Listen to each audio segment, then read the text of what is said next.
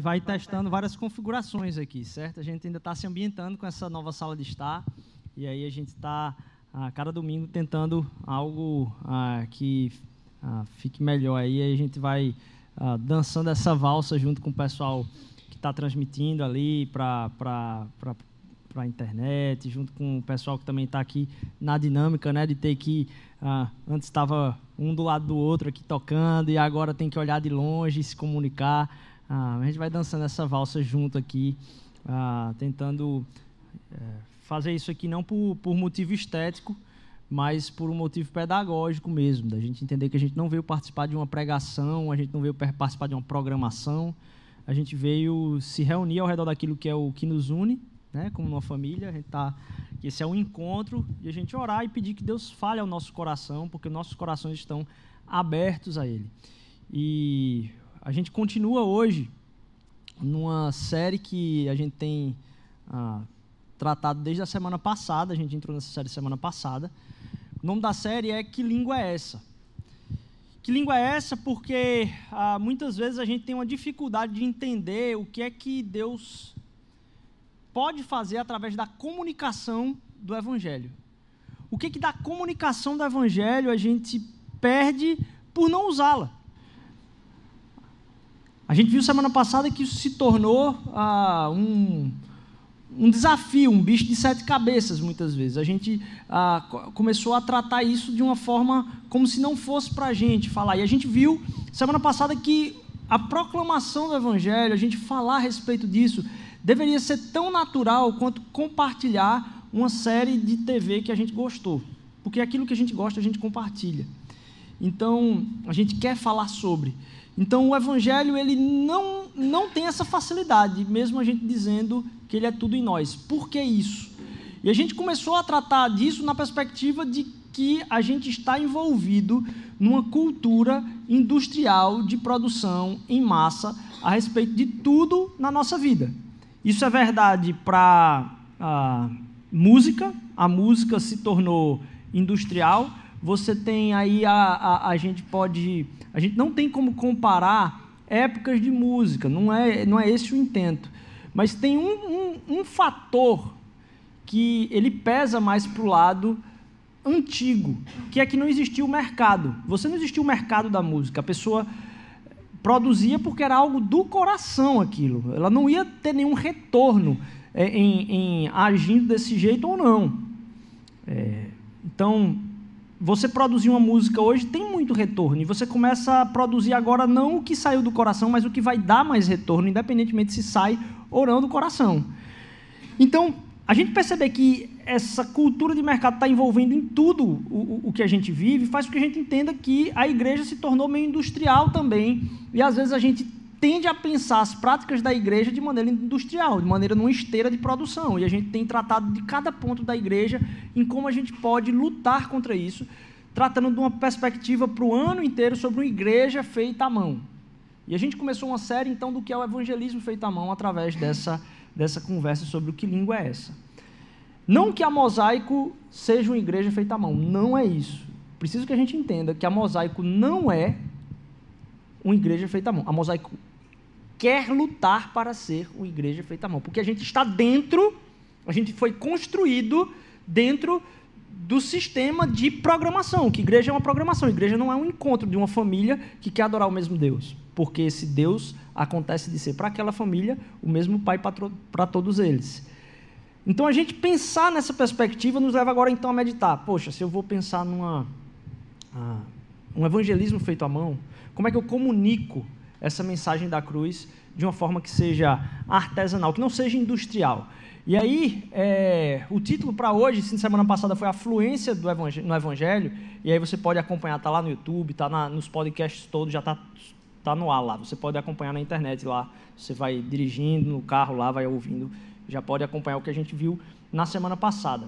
Mas a gente começou a tratar ah, sobre como, e aí eu, eu vou chamar vocês para lerem aqui comigo Efésios é, no capítulo 3, novamente, se você quiser acompanhar na sua Bíblia, a gente vai abrir aqui agora também. A gente começou a, a ver como que a gente entender a importância de se comunicar de uma maneira que as pessoas compreendam é muito importante para a pregação do Evangelho. Então, a gente tem uma dificuldade de falar do Evangelho. O que é que pode ajudar a gente a. a, a se puder diminuir um médio um pouquinho, eu tô, acho que é, é a posição que eu estou aqui está vindo um, um, um, apito no meu ouvido aqui. É, obrigado.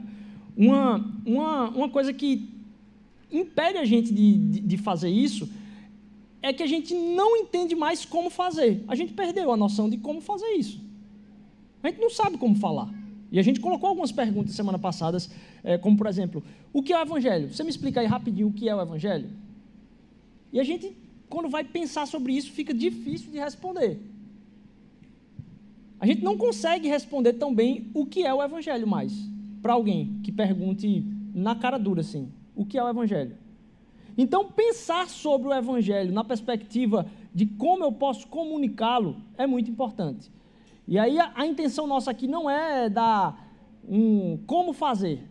A intenção é lançar algumas bases que podem ajudar a gente em fazer. Então, semana passada, a gente falou sobre como a beleza do Evangelho é necessária para a comunicação do Evangelho.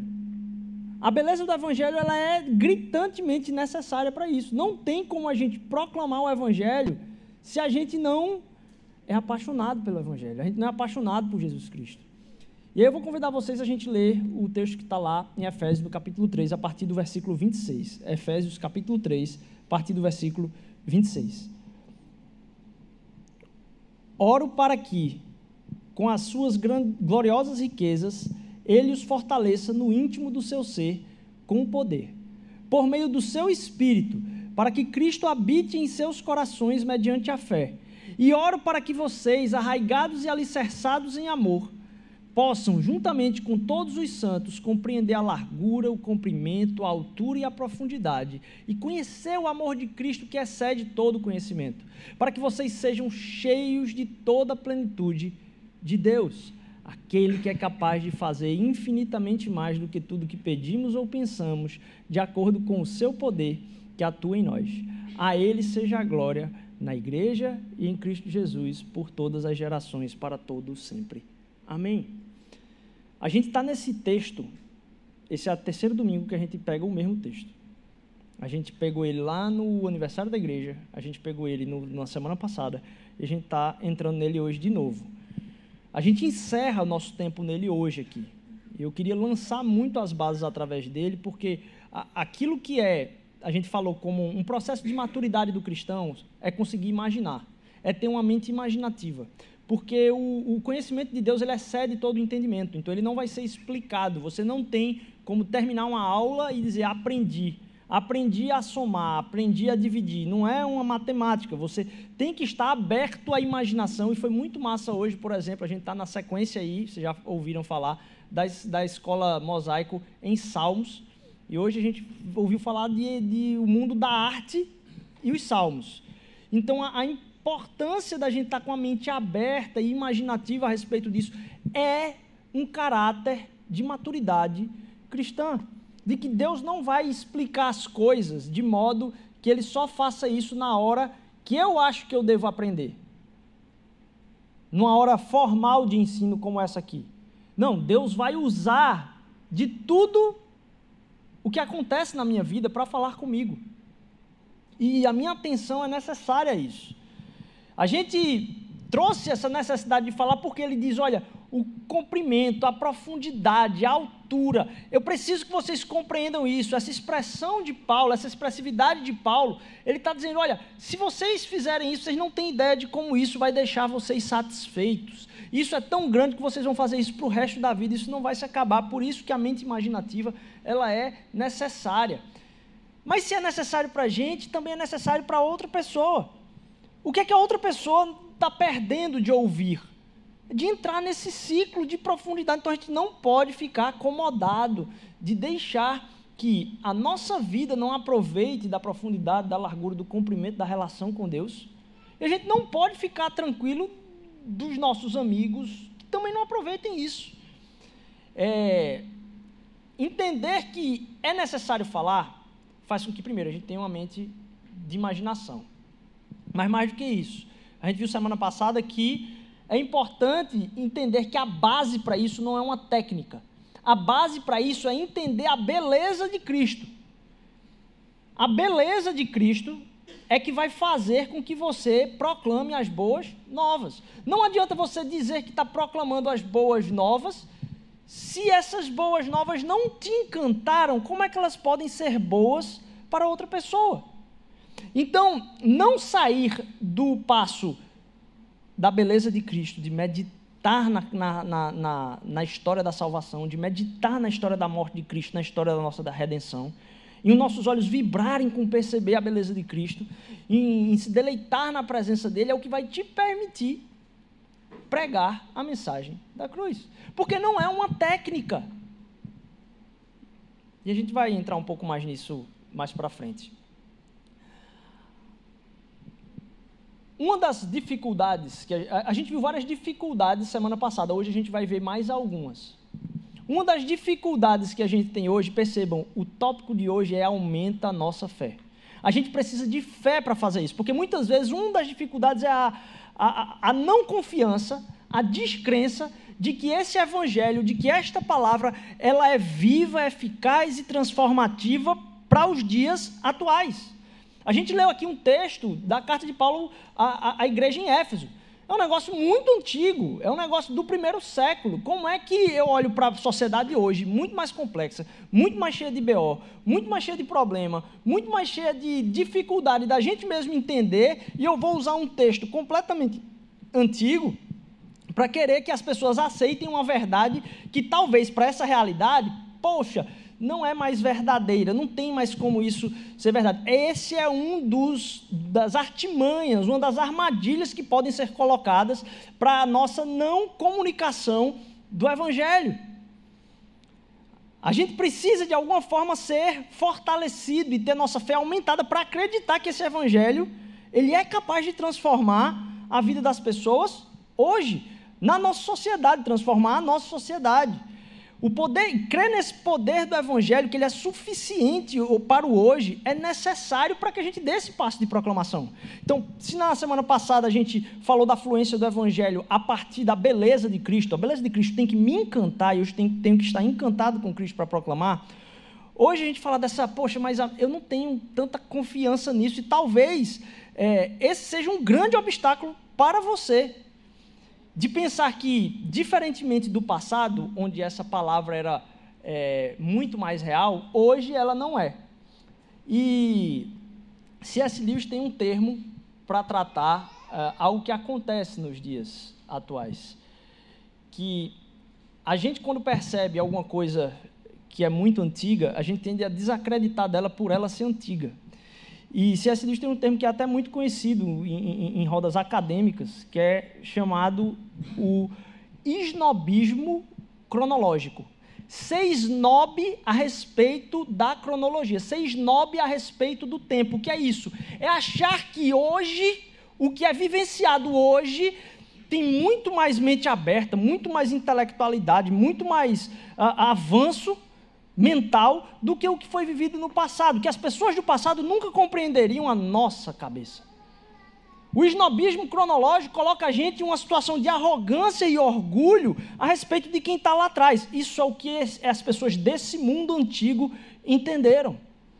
Então, hoje, nessa Babilônia, vamos chamar assim, hoje, nesse, nessa loucura que está aqui, é muito mais difícil é, eu imaginar que o Evangelho vai ser aplicado e eficaz no coração das pessoas. Ora, C.S. Lewis vai dizer que se essa é a sua suposição, que o hoje não tem como ser comparado com aquilo que as pessoas entendiam no passado, porque a sociedade hoje é muito mais avançada, então vamos parar a discussão por aqui. Porque a gente não está falando de verdade, a gente está falando só de gosto aqui. Ninguém está falando de verdade, não tem nenhuma verdade maior que a outra. Então, você disser que ah, é, um, um terrorista não pode matar as pessoas num prédio. Não, isso é sua opção. Porque se eu digo que a sociedade, por não ser tão antiga a ideia, ela é mais válida, ela é mais verdadeira, o que eu estou dizendo é que daqui a 40 anos, tudo que eu estou falando agora não é verdade sobre o ser humano. Ah, os filhos devem amar os pais, não sei. isso pode ser que, lá na frente alguém vai dizer que isso é uma sociedade antiga que pensava desse jeito. O esnobrismo cronológico ele desmantela com as nossas próprias discussões sobre como se viver hoje. Porque eu sei que eu vou ser desmentido pela sociedade que vai vir na frente, então não dá para conversar sobre verdade. Vamos parar então de discutir sobre tudo, porque não dá para discutir sobre nada. Então a gente cair por terra com essa noção de que, porque esse é um texto antigo, ora, vá para a federal, pega o prédio de filosofia, vá pegar boa parte da, da, das, das, do, dos trabalhos, você vai ver que alguns deles, talvez muitos, vão sair em cima de Platão, Agostinho. Como é que você vai discutir democracia? Ah, não, é uma ideia, não, muito antiga. Percebe? As nossas crises continuam sendo as mesmas. A tecnologia avançou. Muitas possibilidades a gente tem. O ser humano hoje tem mais condição, mais liberdade, mais possibilidade de fazer coisas que ele nunca fez. E nunca o ser humano esteve tão confuso e perdido, em crise consigo mesmo. Porque a gente acha que a crise do ser humano é a respeito de o que ele vai fazer, de o, a gente fica discutindo um bocado de coisas, só que a crise do ser humano é de identidade, é de quem ele é. Então, perpassa as mesmas discussões em tempos diferentes a respeito das nossas mesmas crises. A gente tem que entender que isso não é uma verdade. Que uma verdade, quando ela é transformadora, ela, é, ela, ela permanece. A gente não pode ser arrogante e violento. Isso é uma verdade. Isso é uma verdade. E não vão ser eras que vão mudar. Então, ouvir esse negócio do ah, é uma conversa antiga, ingenuamente a gente vai se absorvendo e começa a ficar envergonhado de proclamar aquilo que é verdade. G.I. Packer tem um outro modo de dizer, um outro escritor, é, que tem um outro modo de dizer isso que o, o falou. Ele disse: olha, quanto mais novo, mais verdadeiro. Apenas o que é recente é decente. Toda mudança de fundamento é um passo para frente. E um passo para frente pode tanto ser na beira do abismo, mas não é nem isso que ele está falando. Dizendo, nem toda mudança de paradigma é um passo para frente, muitas vezes é um passo para trás. Nem toda revolução é válida, porque chacoalha a maneira que o mundo vive. A gente percebeu o que, é que Paulo estava fazendo ali é importante, porque ah, a gente já comentou um pouco sobre isso, mas a carta de Paulo ao povo em Éfeso era uma cidade que era muito, ah, era muito idólatra. Ela tinha, ela tinha ah, assim, o que acontecia ali por isso eu coloquei aqui, eu, eu, eu, eu, não, eu digo que não vale o evangelho hoje, porque eu estou numa sociedade muito complexa. Aqui é uma baderna, é um balaio de gato, aqui não dá para viver o evangelho nisso que está hoje. Isso aí eu vou tentar manter minha vidinha pessoal com Jesus. Não. Aquilo que Paulo está falando lá em Éfeso é, é, é para uma cidade que é, é uma loucura. Principalmente nesse, nessa questão sobre o como o povo estava envolvido em outro tipo de idolatria. Paulo, ele está tentando, nesses três primeiros capítulos, lançar um fundamento teológico muito grande sobre quem Deus é e como a gente conhece a Deus, porque Éfeso tinha tantos deuses sendo vendidos nas praças, certo? Tudo ao redor do culto a Deus Artemis, a gente vai entrar um pouco nisso, que é, alguém dentro do panorama da mitologia grega chegar para alguém e dizer se converta a essa religião, o cara, beleza, vou comprar outro tipo de chaveirinho na pracinha de Boa Viagem. Eu comprava o chaveirinho do Deus tal, vou comprar o chaveirinho do outro Deus. E Paulo está tentando explicar aqui em, em Éfeso que não dá para você simplesmente escolher um novo, um novo conjunto de ideias.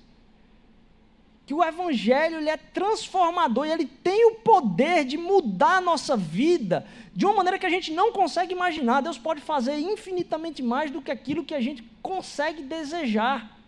Não tem como acompanhar o que o Evangelho pode fazer de transformação, não tem como colocar limite. Então, Paulo estava tentando explicar para as pessoas que, veja só, vocês não entraram para um novo clube, vocês não se tornaram sócios de uma nova religião. Esse, essa parada é diferente, não é uma religião, isso aqui é, é a realidade por completo. Eu não estou falando de uma escolha que você faz que vai te encaixotar em alguma coisa. Não, Jesus Cristo é tudo.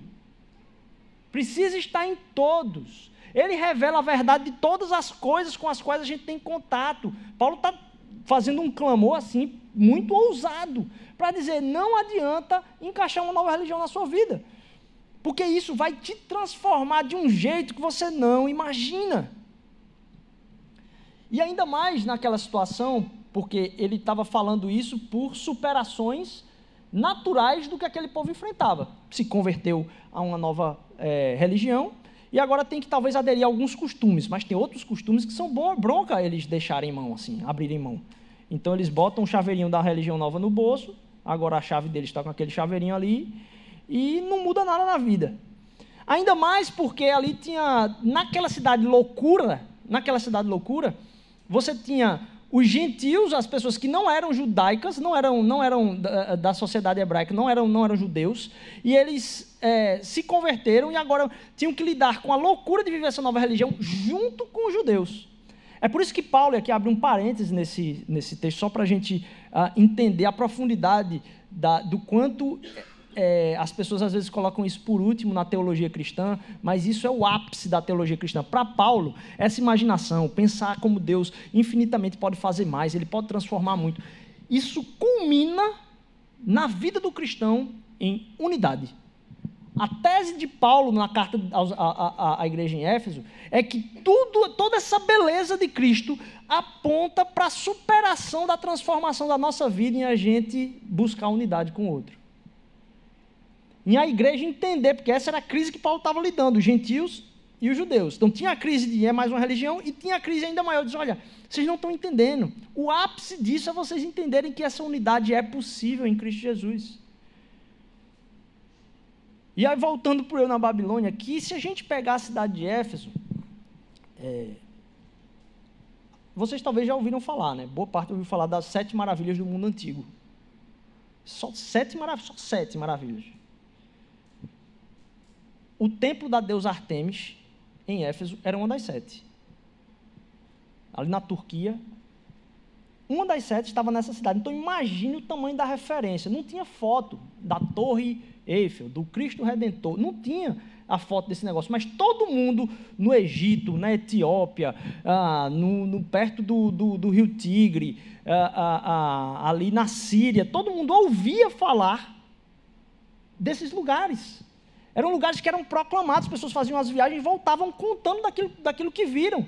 Então o mundo todo, naquela época, já estava encantado com isso. Então imagine o tanto que era influente o templo da deusa Artemis naquele lugar. Eu estava compartilhando hoje de manhã que se você pegar é, cidade do interior, política em cidade do interior é diferente de política na capital. O peso que política tem. Quem morou na cidade do interior sabe. Porque no interior, um dos maiores uma das maiores movimentações econômicas e de cargos de trabalho se chama prefeitura. O servidor público no interior, ele é uma casta é, de classe média para o interior, assim, de cidades muito pequenas, que é muito grande. Então, vamos pensar agora aqui, uma eleição no interior, o cara que está nessa, nessa... É guerra de, de risca-faca, como a gente chama aqui, porque se o cara perde, o, o, o, o cara dele perde, não é uma, uma, uma direção política que perde. Toda a matriz econômica da qual ele depende, ele vai ser enxotado e o oponente vai colocar a nova turma dele. Acabou ali. Então mudou as castas. Você tira uma galera, bota outra. Por que, eu estou falando isso? É para falar da política nos dias atuais? Não, não é. É para dizer que quando uma realidade econômica afeta uma cidade nesse tamanho, imagine a afetação das relações, de como as coisas funcionam no dia a dia. Então, do mesmo jeito que tem uma prefeitura numa cidade pequena no interior, imagine o templo da deusa Artemis em Éfeso. O quanto aquilo ali estava. Para você imaginar um evangelho na cidade da sétima maravilha do mundo, uma das sete maravilhas do mundo, que é de uma deusa diferentemente daquilo que era o que estava sendo pregado, Imagine. E é lá que o evangelho prospera a ponto de a gente ter o relato da carta em Apocalipse, alguma referência de igreja. A igreja em Éfeso, nossa, aquilo que era referência de templo se tornou uma referência de igreja, as pessoas ouviam falar, era da igreja em Éfeso. Para a gente pôr por terra o limite em que a gente enxerga o poder do Evangelho de transformar realidades, quaisquer que sejam. O Evangelho tem o poder de transformar corações, independentemente da realidade deles, para que eu e você não coloquemos um limite de pessoas que podem ou talvez se adequem ao Evangelho, talvez aceitem isso que a gente está falando aqui, talvez abracem isso. Não. Não há limites. Não há limites. Mesmo nos tempos atuais, mesmo eu nessa balaia de gato, nessa Babilônia de hoje, é, inclusive uma das outras maravilhas era o Jardim Suspenso da Babilônia, que é talvez o único que ninguém sabe se existiu. É, mas percebe o tamanho da, da fala. Eu estou usando a palavra Babilônia hoje. Isso é um, é um reflexo agora no meio da pregação. Eu estou usando uma palavra que é daquela época para significar um negócio desse. Imagine. Para a gente entender que esses limites não existem na sociedade, a gente precisa entender a, a, o quanto o, o, não só tem o eu na Babilônia, mas tem o eu incrédulo. A gente precisa entender que, e aí por favor, não respira fundo com a frase agora. Todos nós somos incrédulos. Todos nós somos incrédulos. Os incrédulos não são os que estão fora desse espaço. Os incrédulos somos nós. Porque todos nós temos alguma área da vida que a gente ainda não pôs a confiança o suficientemente em Deus para Ele transformar. A gente diz acreditar em Deus e que Deus é o Senhor e Salvador da nossa vida. Mas Deus ainda não é Senhor sobre todas as áreas da nossa vida.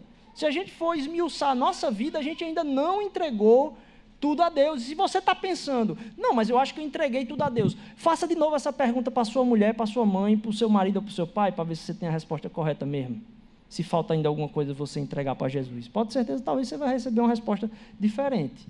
A gente ainda tem áreas que Deus precisa conquistar no nosso coração de entrega a respeito de quem somos, da confiança que a gente coloca do poder dele de transformar as nossas vidas. Nós temos incredulidade em nossas próprias vidas, em várias áreas. A gente ainda não confiou que Deus é capaz de mudar tudo em nós.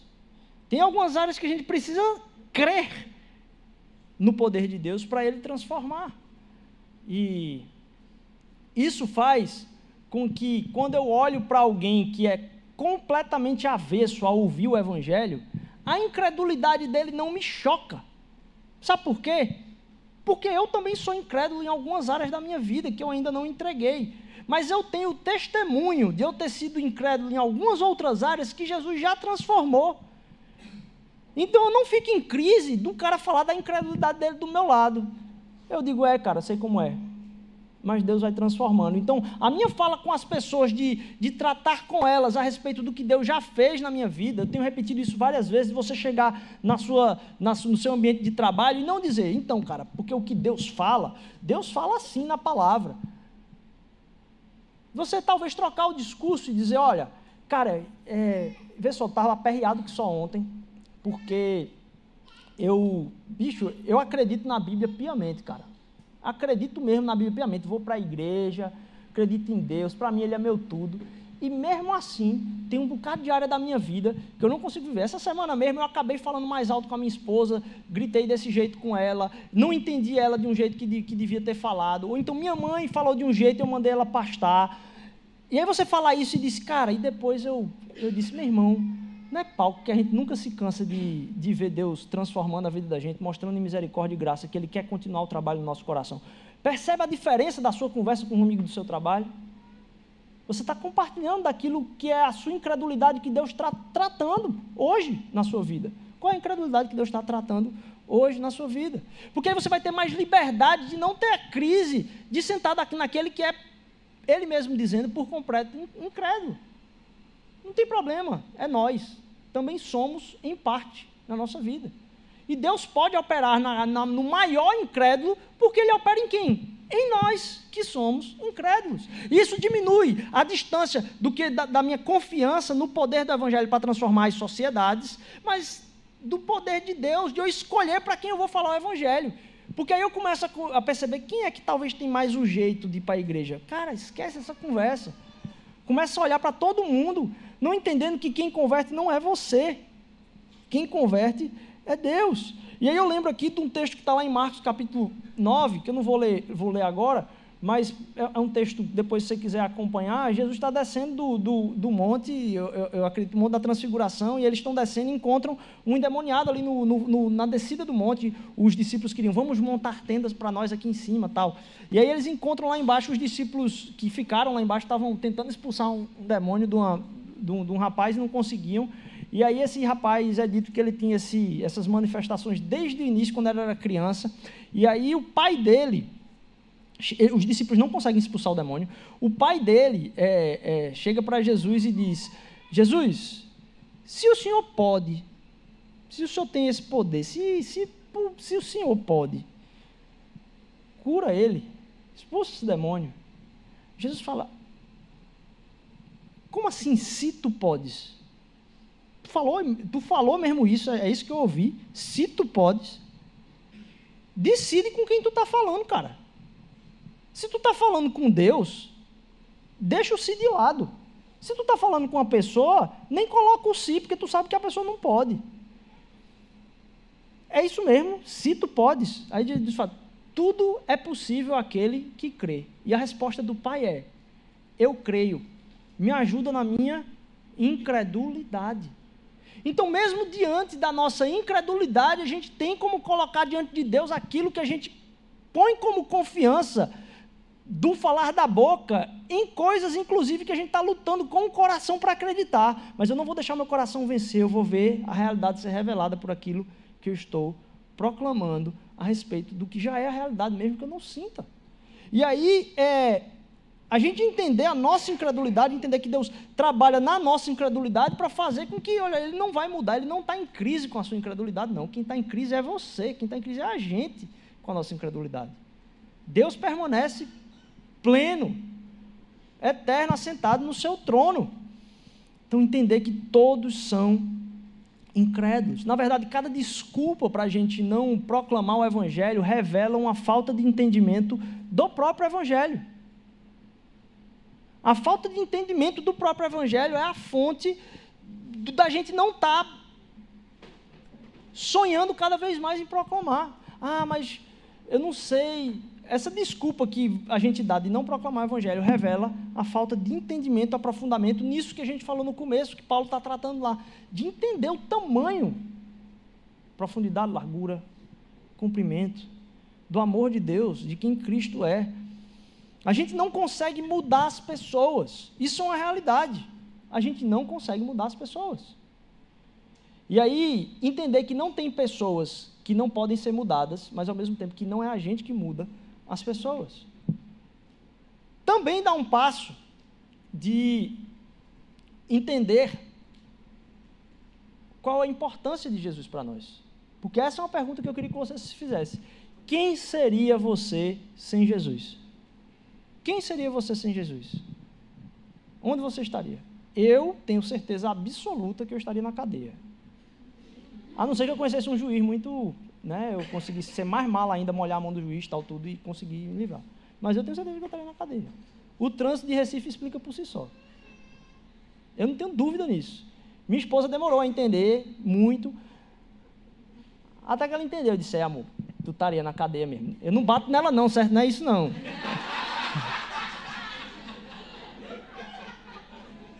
Mas ela disse, amor, esse espírito vingativo que tu tem realmente não sei como é que tu. Graças a Jesus que teus pais serviram a Deus mesmo, porque não tinha perigo de tu. É, e assim, a gente, a gente entender quem a gente seria sem Jesus faz com que a gente faça uma outra pergunta agora. Porque se a gente não fala do Evangelho, se a gente tem dificuldade de falar do Evangelho, se a gente.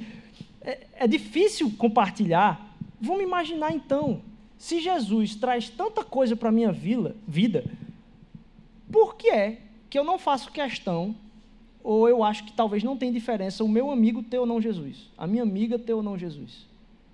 Quem é aquela pessoa sem Jesus? Para mim não importa. Porque a minha pergunta é: quem Deus poderia torná-la Jesus estando com ela? Eu não sei como responder isso, mas ao olhar para mim, eu sei que, velho, se eu tirar Jesus da minha vida, falta tudo. Como é que eu permito que uma pessoa viva do meu lado, eu sem ligar para proclamação daquilo que torna a vida de qualquer um tudo melhor, e eu estou de boa com isso. Eu só estou de boa com isso, eu estou confessando aqui, muitas vezes eu só estou de boa com isso, não me ligo nisso, porque talvez eu não esteja percebendo que eu não tenho abraçado tanto que pode fazer diferença para mim. Eu só não ligo para a transformação do outro porque eu não estou sendo transformado. Talvez a minha entrega a Jesus Cristo está dizendo que Jesus não é nada para mim.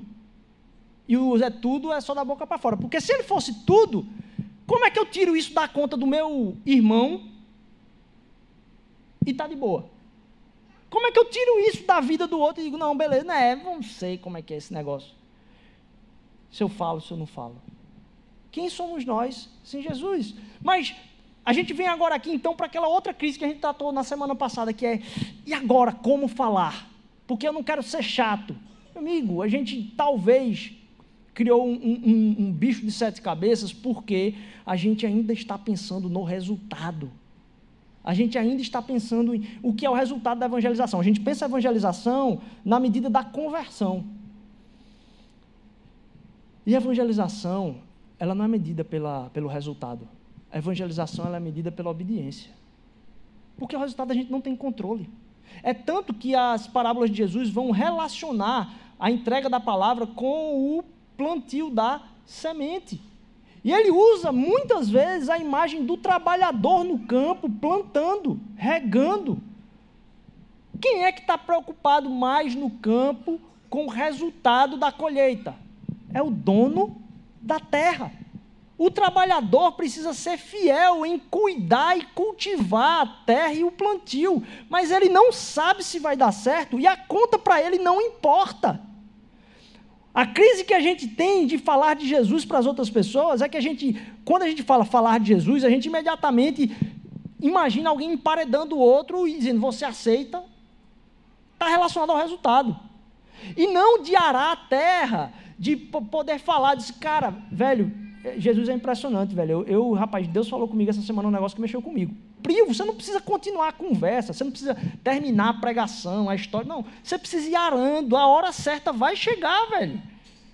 Porque a preocupação de, de Deus conosco não é no resultado. A gente coloca a preocupação no resultado. Mas vamos lá. Deus não precisa de nós. Ele não precisa. Ele poderia atingir o coração de qualquer um da maneira que ele quiser. Então é um privilégio para nós participarmos da obra do Senhor. Se a gente vai arando a terra, se a gente ama a pessoa, se a gente é paciente com ela, se a gente anda uma outra milha com ela, se as pessoas que Deus coloca na nossa vida, a gente não deixa de cultivar aquela terra, é isso que é evangelização. A evangelização é isso. O você aceita Jesus como Senhor e Salvador, vai vir na hora que Deus quiser. Porque não importa se você perguntar para 40 pessoas essa pergunta e o seu coração for um coração de crápula de produtividade de evangelização. Deus não transformou a boa obra que ele queria fazer na sua vida, meu irmão. O que ele quer é que eu diga, caraca, velho, vou ter que dar um tempo para aquela pessoa hoje. Estou numa preguiça, mas eu vou ligar. Vou mandar aquela mensagem. Como é que tu está? Você precisa entender que a imagem é muito mais da obediência do que do resultado. O alvo na transformação do outro. O alvo da evangelização não é a transformação. O alvo da evangelização não é a transformação do outro. O alvo da evangelização é a nossa disposição. Porque a evangelização acontece na medida da obediência, não na medida do resultado. Então o alvo não é nem a conversão do outro. Porque, deixa eu dizer para você, quem vai cuidar da conversão do outro é Deus. Mas quem vai cuidar da fidelidade do seu coração e do amor seu a Deus é a sua obediência em segui-lo. Então, quando Paulo está falando lá no começo de que tudo acontece para que a glória de Deus seja revelada através do que vocês vão estar tá fazendo, arraigados no amor de Cristo Jesus, a glória de Deus vai estar tá sendo exposta. Quando você prega o Evangelho e o outro aceita o Evangelho, para o outro, a glória de Deus foi revelada e ele conheceu a Deus mas aquilo ali é o presente de Deus para o outro. A gente não percebe que está envolvido aí um presente de Deus para a gente, que é perceber o poder da graça de Deus operando na vida do outro. A glória de Deus é manifestada a nós quando a gente faz isso, porque a gente entende a profundidade do poder, do alcance dele. E quem é enriquecido pela visão da glória de Deus é a gente. Então Deus não precisa de nós. O alvo da pregação do evangelho, quando a gente evangeliza para nós, somos nós mesmos. Porque Deus vai converter o nosso coração a entender o poder dele, como ele atua no mundo. A conversão do outro é um presente de a gente ver revelada a glória de Deus, no poder dele agindo. A pessoa se converter é a revelação da glória para o outro, mas isso eu não consigo pegar. Quem pega é ele. A parte que me dá é de eu ter sido usado para isso e ver Deus agindo. Nossa, isso é maravilhoso. A gente não pode colocar o alvo na transformação do outro, mas na nossa disposição e obediência, de tomar responsabilidade, porque Deus não precisa de nós. Por isso que aqui no começo do, do texto a gente tem quem que opera isso? Quem que opera isso? Paulo fala claramente. Quem opera isso é o Espírito. Ele é que vai fortalecer o íntimo do nosso ser com poder por meio do Espírito para que Deus o que habite em, seu, em seus corações. Para que a presença dessa beleza de Cristo habite em nossos corações, é o poder do Espírito fortalecendo o íntimo do nosso ser. Nós somos fracos, a gente não tem condição de fazer isso. Então não é uma busca de um fortalecimento espiritual, mas uma admissão da nossa fraqueza e a confiança no poder dele. A gente acha que é um processo ativo. Eu preciso buscar mais a Deus. Eu preciso buscar mais a Deus. Porque o título aqui é Aumenta a minha fé. Como é que eu aumento minha fé? Eu vou buscar mais a Deus. Eu preciso. E a gente fica pensando no que, que a gente pode fazer. E a gente não percebe que, principalmente na sociedade que a gente está, o que a gente precisa é parar. O que a gente precisa é não fazer. O que a gente precisa é deixar de buscar as coisas que a gente busca, prestar mais atenção nele, ouvir mais a ele. O próprio Jesus Cristo, quando vai tratar a respeito de como é a comunicação de Deus, ele diz: Olha, as minhas ovelhas ouvem a minha voz, eu as conheço, elas, elas me conhecem por aquilo que eu falo.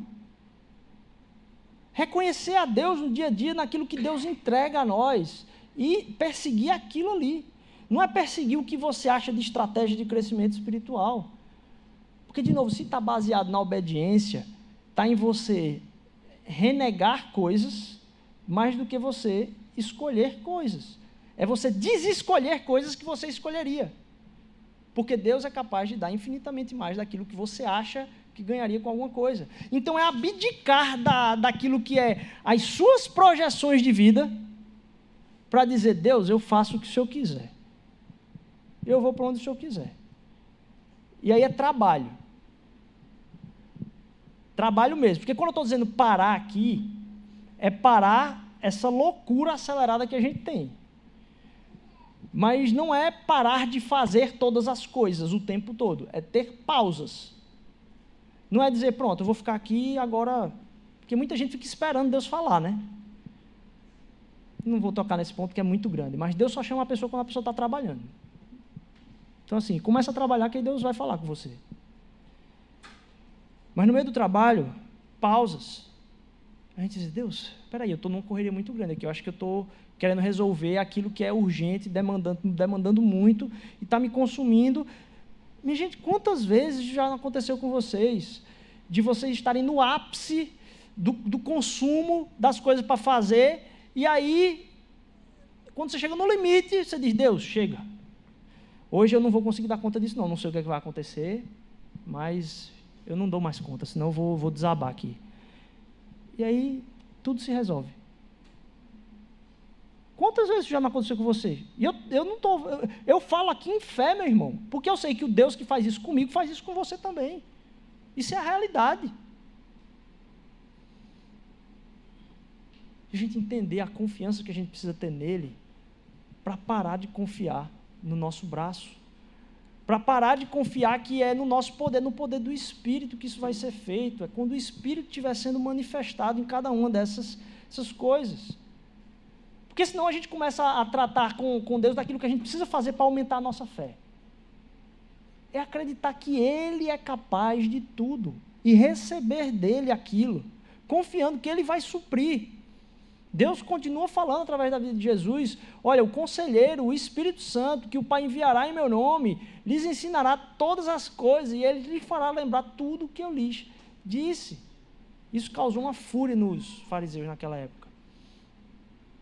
Para que a gente não fique questionando ah, o que eu devo e o que eu não devo fazer na medida daquilo que a gente fica trazendo aqui sempre. Ah, será que é pecado? Será que eu estou certo? Será que. Eu não sei se eu faço isso porque eu não sei se é pecado. Poxa, eu ou então entrar em disputa. Eu acho que isso não é pecado, eu acho que isso é pecado. Rapaz, quem tem rolo com isso aí é você. Deus não tem crise nenhuma com isso, porque Ele não quer saber. Você pode estar o mais certo do mundo. Se seu coração não estiver nele, você está tão errado quanto o mais errado do mundo. Acabou.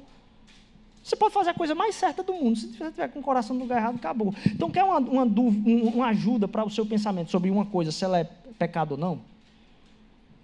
Aquela pergunta é a respeito do que você está fazendo e só tem você nessa história. Nesse conto de fada só tem você. Ei, será que eu. Se só tem você, há uma probabilidade muito grande do seu coração estar distante de Deus. Quando você vai perguntar alguma coisa, pergunte do lado. Neste lugar, a minha responsabilidade é sobre quem? Neste lugar, o meu cuidado é sobre quem? Porque aí você vai começar a pensar na medida daquilo que é o que Deus está te usando no mundo. Não na medida de uma decisão filosófica a respeito de um. Deus coloca pessoas na nossa vida para a gente ministrar o amor dele, revelar o amor dele, transformar a vida das pessoas mostrando quem ele é através da nossa vida.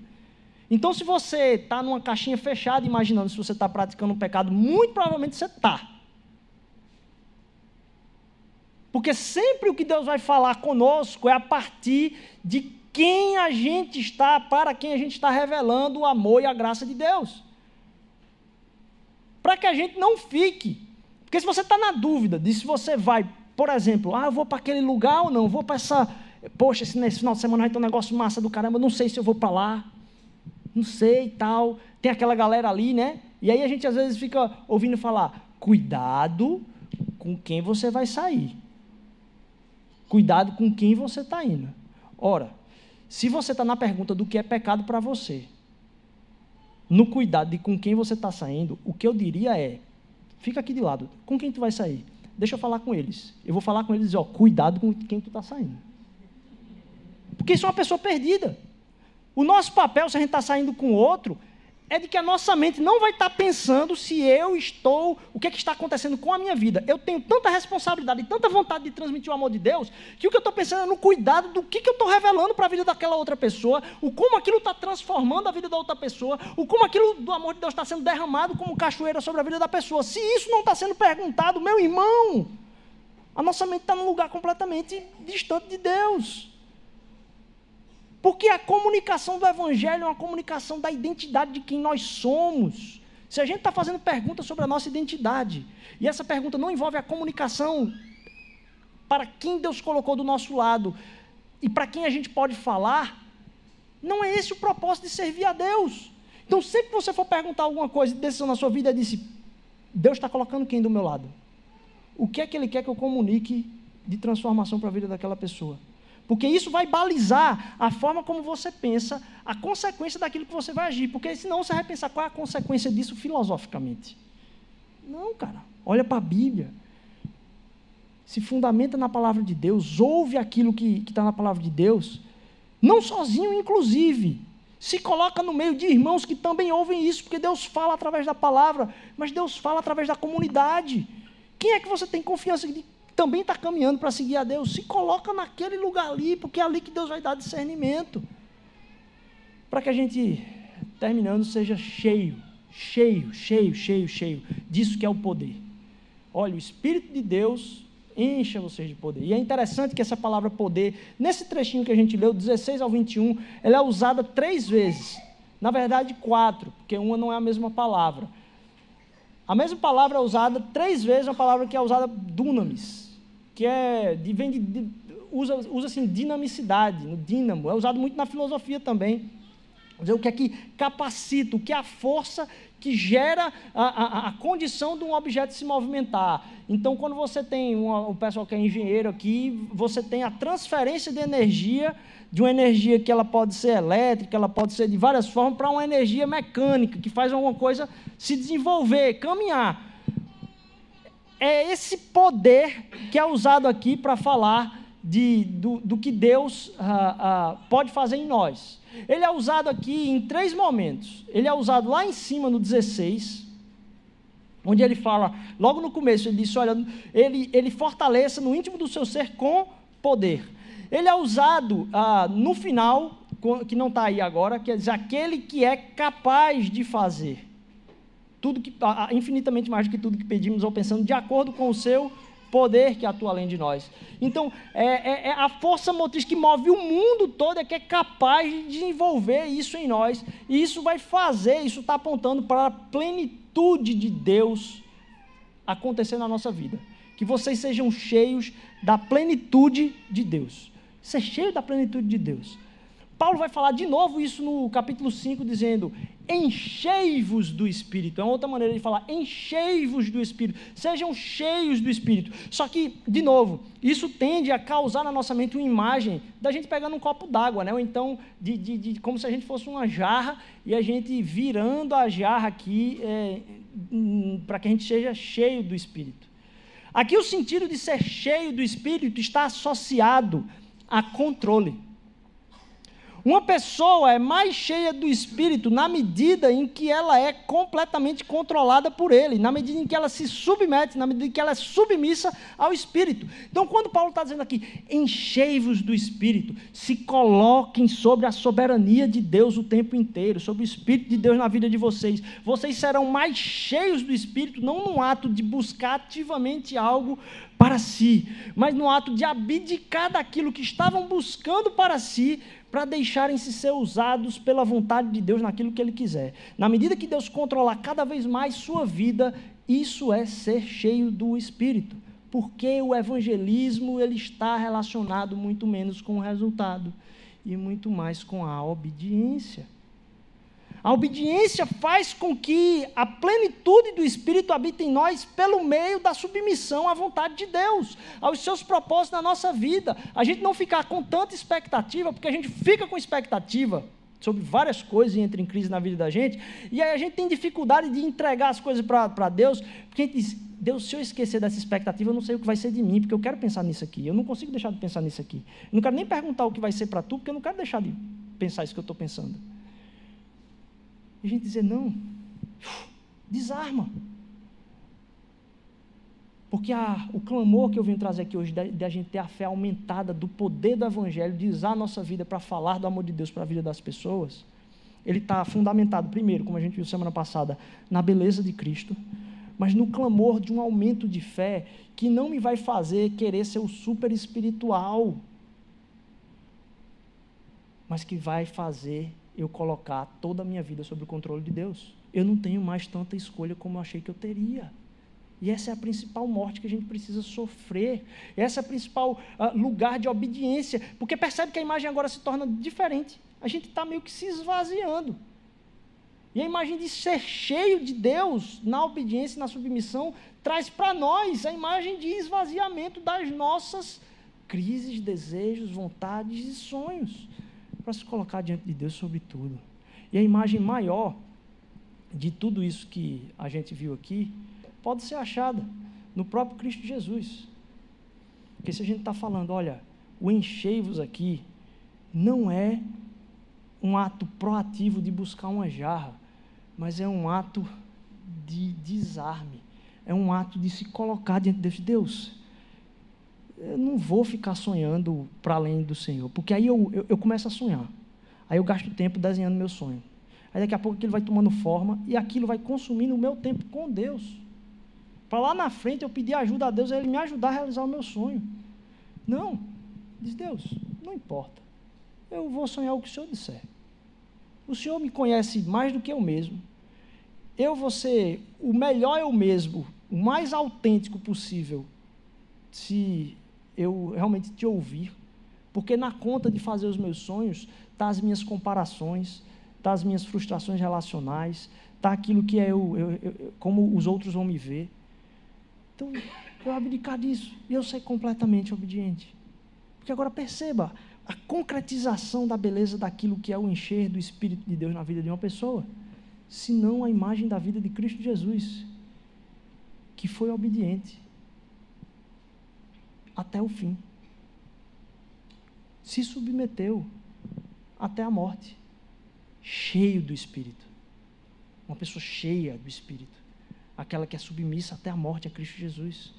Então, para a gente ter a nossa fé aumentada em Deus, confiar mais no poder de Deus, ver Ele operando em nós, não é a busca do ser o mais o cara que faz mais coisas espirituais, mas do cara que entrega mais parte da vida dele para Deus. E aí você percebe, meu irmão, que aqui não tem ninguém mais nem menos espiritual. Deixa eu dizer para vocês, parece uma coisa simples, mas não é. Se o poder é do Espírito, não tem ninguém aqui espiritual, mais ou menos que o outro. Porque tudo vai refletir no como o Espírito de Deus enche a nossa vida. E como o Espírito de Deus enche a nossa vida, é no espaço que a gente dá para que ele encha. É enquanto a gente vai se colocar sob o controle dele. Então está todo mundo pronto para revelar o amor de Deus o máximo possível, ser o mais espiritual possível, porque a gente está no topo. Veja só, todos nós estamos no topo da nossa vida espiritual. Qual o espaço que a gente vai abrir para que o Espírito de Deus enche o nosso ser? Isso vai ser contabilizado na disponibilidade que eu tenho de abdicar do meu controle e entregar o meu controle a Ele. Para que, como seu filho, eu possa chegar e dizer: Deus, eu não vou pensar sobre mim. Eu vou até onde o Senhor mandar, nem que seja para a cruz. E a gente entender que o mundo vai beber disso. O mundo vai ser beneficiado disso. Quando você abdica do seu tempo para falar com a pessoa que está ali no seu trabalho, na sua escola, na sua faculdade. Quando você abdica de, de uma raiva para responder com mansidão quem te tratou mal, de novo no seu trabalho. Aquilo ali é, é dizer. Porque, de novo, voltando ao meu pecado aqui, certo? Quando alguém me tira do sério, e eu, eu já sei que eu preciso de um, uma corda muito esticada, não ser no futebol, para alguém me tirar do sério, porque eu sei até onde eu vou. É, quando alguém tira a gente do sério, o que, que acontece com a gente? A gente fica cheio. A gente fica cheio a ponto de explodir. É ou não é? Então, na hora que alguém tira você do sério, você, você enche cheio a ponto de explodir. É nessa hora que você tem que entender que ser cheio do Espírito Santo é parar e deixar-se sob o controle dele para ser transformado. Quando alguém vem com tudo para cima de você, você diz: Me perdoe. Se tudo para você, diz: Você está bem. Como é seu nome? Desculpa, não te perguntei teu nome, foi mal. E a gente poder entender que o ser enchido do Espírito Santo de Deus, o ter essa fé lá em cima, pedir para Deus, a gente ver o poder de Deus na nossa vida, não é pedir para fazer mais coisas para Deus, é estar disponível de abdicar das nossas, para que Ele tome o controle total. Ele fez isso em Cristo Jesus, Ele foi aquele que se esvaziou, para que a gente pudesse ser enchido desse Espírito. Vamos orar. Deus, obrigado pela tua palavra. Enche-nos com teu Espírito, Senhor Deus. Nos faz abdicar, Senhor Deus, de todos os nossos sonhos e desejos, Pai. A gente não quer, Senhor Deus, negar nossos sonhos e desejos. A gente não tem esse intento porque eles são, eles são naturais, eles vêm em nós, Senhor Deus. Mas a gente precisa confiar, Pai, que o Senhor sabe como, como nos tornar mais autênticos até do que nós mesmos. Tu tinhas a imagem perfeita do quem é o Rodrigo pleno, cheio do Espírito. Jonatas, da Paula, Caio, do Juninho, da Sara, da Letícia, do Evandro, da Raquel, do Lucas, Senhor Deus, da Chay. Tu tens a imagem de cada um de nós, Senhor.